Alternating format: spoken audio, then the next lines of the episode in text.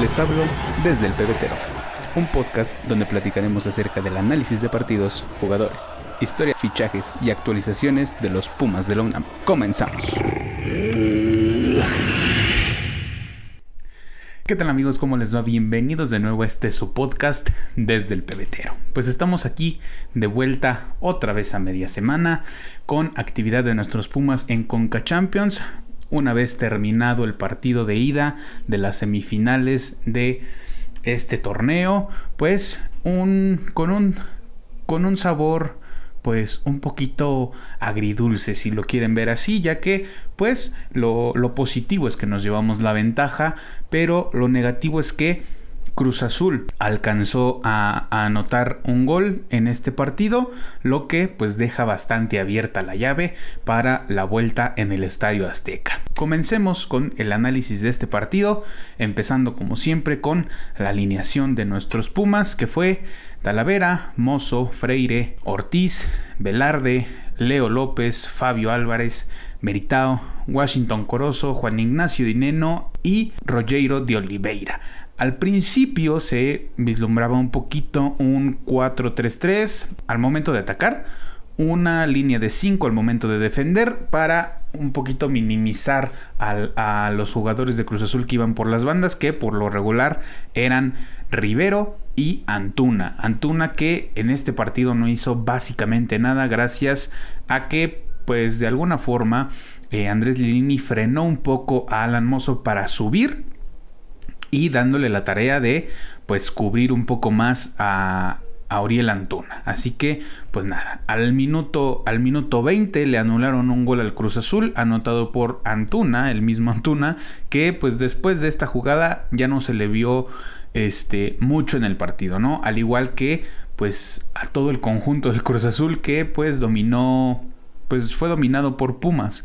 Entre el minuto 15 y posterior a esta jugada, se le veía a los Pumas un poco desordenados y desesperados por tener la posesión del balón. Siento que las indicaciones del cuerpo técnico, principalmente pues de Andrés Lilini, fue pues mantener el control del partido lo más que se pudiera.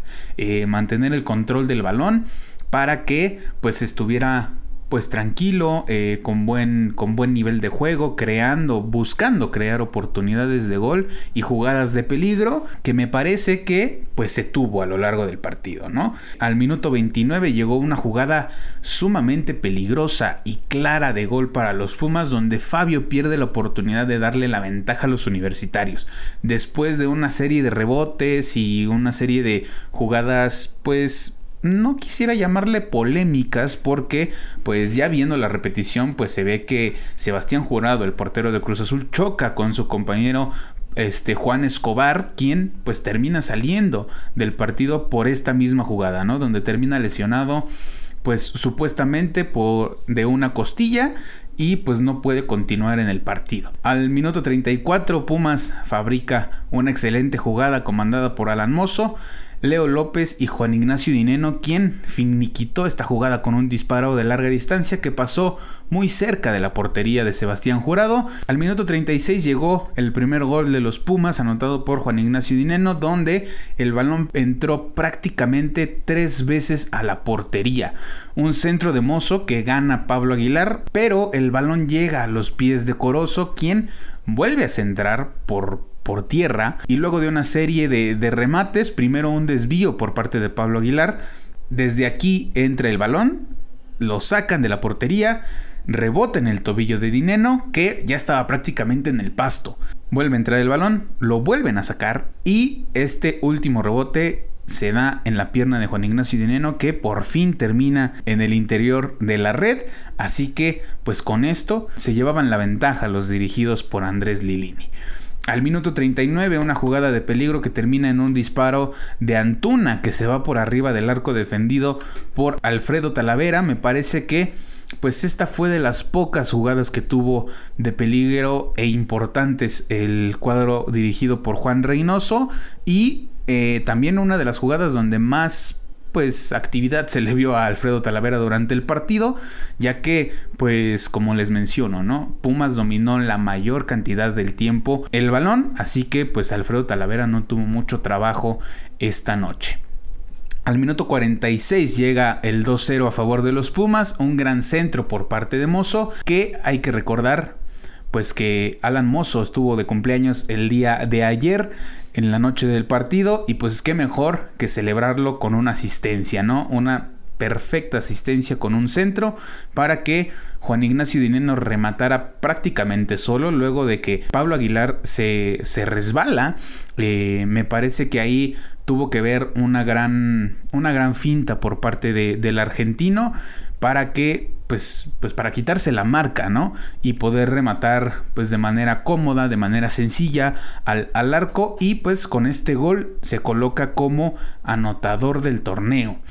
Eh, con 7 goles en su cuenta. Y así terminaba el primer tiempo, nos íbamos al medio tiempo con la ventaja de 2-0, el partido se vislumbraba pues bastante, bastante sencillo hasta el momento, como les repito, hubo un momento en el que Cruz Azul sí tuvo la ventaja en los primeros minutos y el control del balón, pero pues no lo supieron aprovechar y no lo supieron traducir a, a una ventaja, ¿no? Sabemos que el equipo, el equipo celeste pues se nota más cómodo y se siente más cómodo cuando controla el partido, cuando lleva la ventaja. Pero pues esto no pudo ser debido al gran partido que hasta el momento estaba dando Universidad. Eh, al medio tiempo pues podemos comentar que una, hubo una gran entrada eh, en Ciudad Universitaria en la mayoría de las zonas del estadio, principalmente en Pebetero, donde pues en los partidos anteriores, en los partidos de liga no se había visto pues una gran entrada debido al pues a que la gente todavía no tiene al 100% su registro para poder entrar a estas zonas del estadio, como lo es Pebetero y Cabecera Norte. Eh, para este partido no se requirió este Fan ID, así que pues facilitó la entrada de gente a estas dos zonas del, del estadio. El Tata Martino estuvo presente en el Olímpico Universitario. Recordemos que Antuna y Talavera y Charlie, Charlie Rodríguez son convocados nacionales. Y pues también esperemos que se haya dado cuenta del gran partido que hicieron Mozo y el Palermo Ortiz. Aquí eh, pues también debemos de mencionar a Arturo que pues durante este tiempo que ha estado en Pumas no lo ha desaprovechado, ¿no? Hablábamos en el episodio anterior que hasta el partido anterior precisamente, pues no había tenido descanso, ¿no? Eh, había jugado los 90 minutos de todos los partidos, se había jugado todos los minutos posibles dentro de la alineación de Pumas. Eh, al igual que Mozo, y pues Mozo tiene más tiempo jugando y demostrando que se merece un llamado a selección nacional. Eh, esperemos que con el tiempo, pues el Tata Martino y su cuerpo técnico se den cuenta y que lo que haya pasado o no con anterioridad entre Mozo y los cuerpos técnicos de las, de las selecciones nacionales, pues ya no influya, ¿no? En el hecho de que prácticamente este jugador está vetado por, por el Tata Martino y completamente borrado para una posible para un posible llamado. Así que pues esperemos que en estos meses que faltan para ver la última lista o la posible lista para, para, ir a Qatar 2022, pues pueda figurar por lo menos Mozo, que es quien lleva más tiempo jugando y más tiempo pues demostrando un buen nivel y que merece un llamado a la selección. También obviamente nos daría mucho gusto que se fijaran en el Palermo, ¿no? Ya que pues en, en la defensa de la selección nacional es donde por lo regular se sufre más. Así que pues habrá que esperar para que pues el tiempo hable y los jugadores también hablen por sí solos, ¿no? Que demuestren y que pues posiblemente llegue un llamado para estos dos jugadores. Empezaba el segundo tiempo y Pumas esperaba a Cruz Azul un poquito más adelante del medio campo para descolgar en el momento en que pues ocurriera un error o ellos mismos robaran el balón, ¿no? Y se viniera un contragolpe por parte de los Pumas. Al minuto 62, un cambio de Pumas, sale Rogero y entra Diogo, me parece que dentro de los cambios que hubo en todo el partido, que ahorita más adelante platicaremos de los demás, pues este fue el único que pues en el que acertaron eh, el cuerpo técnico de, Pumas, ya que pues Diogo eh, entró como extremo derecho, como extremo derecho y generó algunas, algunas jugadas por ahí, por, e, por, ese costado de la cancha. Y Rogero, que no tuvo un gran partido, eh, no se le vio mucho eh, en la cancha, así que me parece que este fue el único cambio acertado por parte de Lilini. Al minuto 70, luego de un pase de Mozo hacia Diogo, mete un centro y Dineno remata prácticamente de tijera, pero pues lamentablemente este, este balón se fue por arriba de la portería. Me parece que si, si, Juan Ignacio Dineno hubiera alcanzado a levantar un poco más el cuerpo para rematar un poco más picado el, balón, pues hubiera tenido más oportunidad de anotar, pero pues desafortunadamente no fue así y el balón terminó por arriba de la portería. Al minuto 73, aquí se, se vinieron más cambios de Pumas, salió Corozo y entra Alec Álvarez. Me parece que Corozo había sido uno de sus mejores partidos hasta el momento con Pumas generando pues varias jugadas de peligro por su banda. Se le vio más participativo de lo normal. Ya, ya sabemos que pues no es un jugador que, que, busque tanto el balón. Simplemente pues le llega el balón, empieza a correr por, por la banda e intenta crear, crear jugadas de peligro, ¿no? Pero esta vez se le vio pues se le vieron más ganas, se le vio pues más más idea de juego en el campo y me parece que no tenía que haber salido.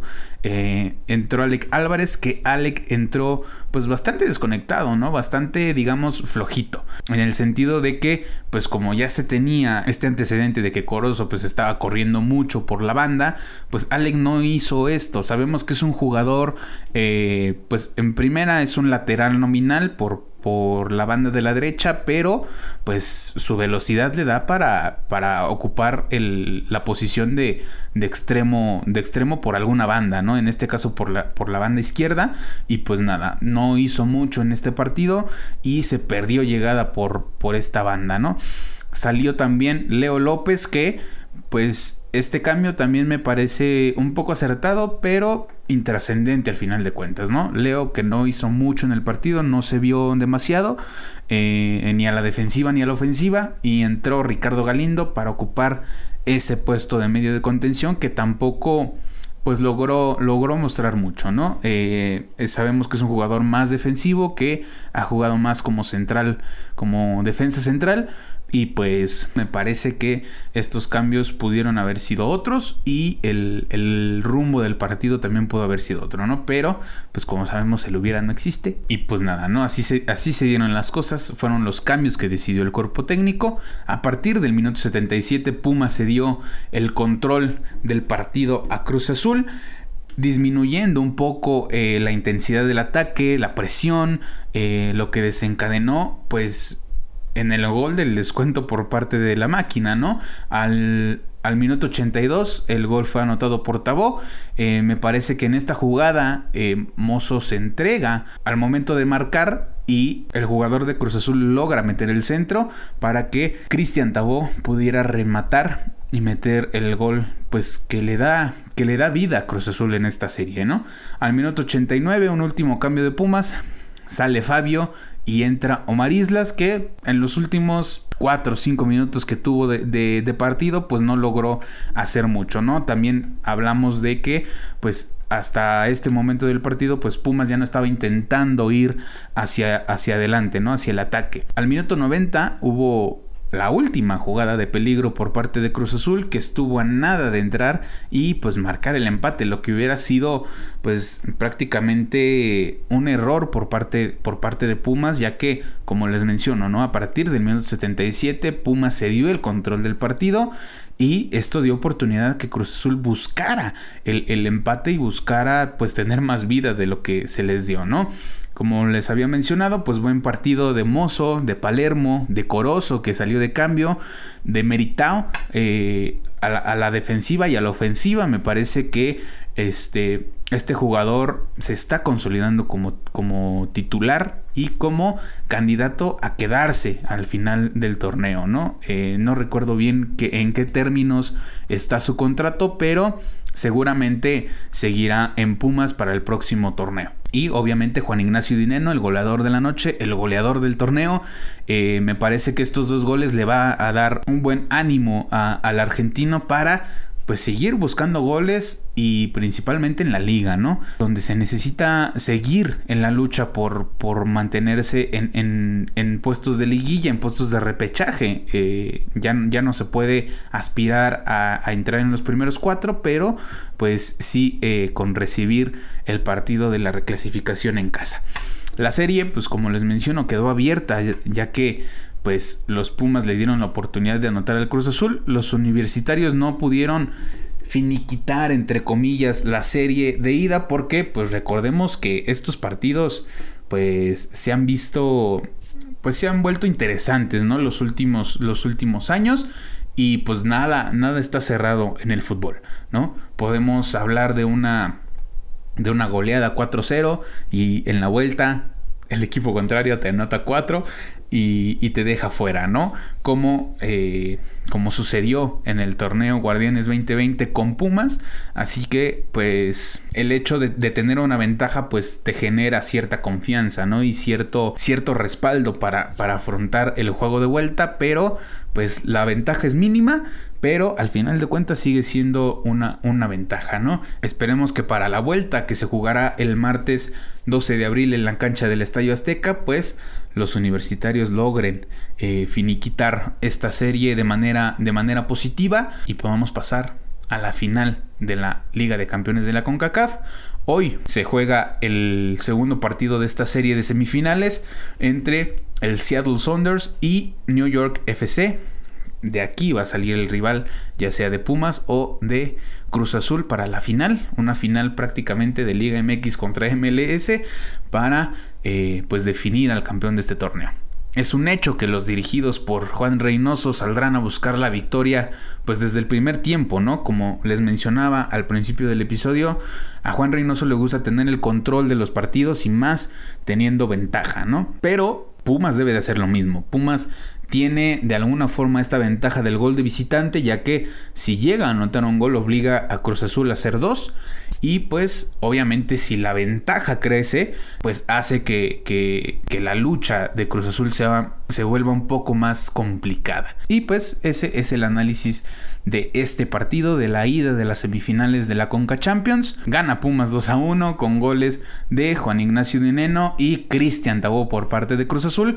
La vuelta es el martes 12 de abril a las 9 de la noche en el Estadio Azteca, así que pues nos veremos para, para entonces, para el análisis de este partido. Esperemos que estemos hablando de una victoria de nuestros Pumas y pues de que calificamos a la final, ¿no? la final de un torneo internacional, eh, luego de que pues Pumas no ha ganado absolutamente nada en 10 años, es algo que pues nos vendría bastante bien y le vendría bastante bien a los jugadores, al club, al cuerpo técnico que se lo merece, ¿no? Es Andrés Lilini ha tenido torneos bastante bastante buenos y creo que un, un, título le vendría bastante bien a este señor. Próximo partido de Pumas, pues los universitarios viajan a Puebla para enfrentar al equipo del Arcamón, equipo que ocupa el tercer lugar de la, de la liga. Es un rival complicado. Este partido pues se tiene que sacar mínimo un empate, ¿no? Podemos hablar de que Pumas podría sacar un cuadro alterno para concentrarse 100% en la vuelta de las semifinales, pero pues habrá que esperar, ¿no? En, conferencia de prensa de el lunes eh, de Andrés Lilini declaró que seguirá, seguirá así, seguirá poniendo los titulares tanto en la liga como en la Conca Champions, pero pues volvemos a lo mismo, ¿no? El cuerpo técnico tendrá que ser inteligente y tendrá que analizar qué tan buena idea es el hecho de que se ocupen a los titulares para ambos torneos. Eh, igual, hablábamos de que pues en algún momento se puede tronar un jugador y que las consecuencias pues no sean positivas, ¿no? Que el que la recuperación del jugador se vuelva pues de más tiempo, de pues hablamos de que si la recuperación de un jugador se va a un mes, pues lo pierdes prácticamente para el final del torneo y en caso de calificar a la final, pues no lo vas a poder ocupar para la final. Así que pues se tendrá que analizar muy bien esta situación. Yo iría con un cuadro alterno para, para la visita en Puebla y concentrarse, concentrar a los jugadores titulares para la vuelta de las semifinales. Este partido de Liga MX se jugará el próximo viernes 8 de abril a las 7 de la noche en la cancha del Estadio Cuauhtémoc. Y pues eso sería todo por este episodio de media semana. No olviden dar like, compartir, suscribirse, activar la campanita en YouTube. Comenten, comenten sus, sus pronósticos para el partido contra el Puebla. Y si creen que, que, Pumas puede calificar, que Pumas puede luchar por, por ambos torneos. Así que, pues nada, eh, sigan también nuestras redes sociales en Facebook como desde el pebetero, en Instagram como arroba desde punto el pebetero y en Twitter como arroba desde el pebetero. En plataformas de streaming como desde el pebetero, en Spotify y Google Podcast y en el canal de YouTube desde el pebetero. Nos vemos y nos escuchamos el sábado con el análisis del partido correspondiente a la jornada 13 de la Liga MX. Cuídense mucho, les mando un abrazo de gol, los quiero, bye.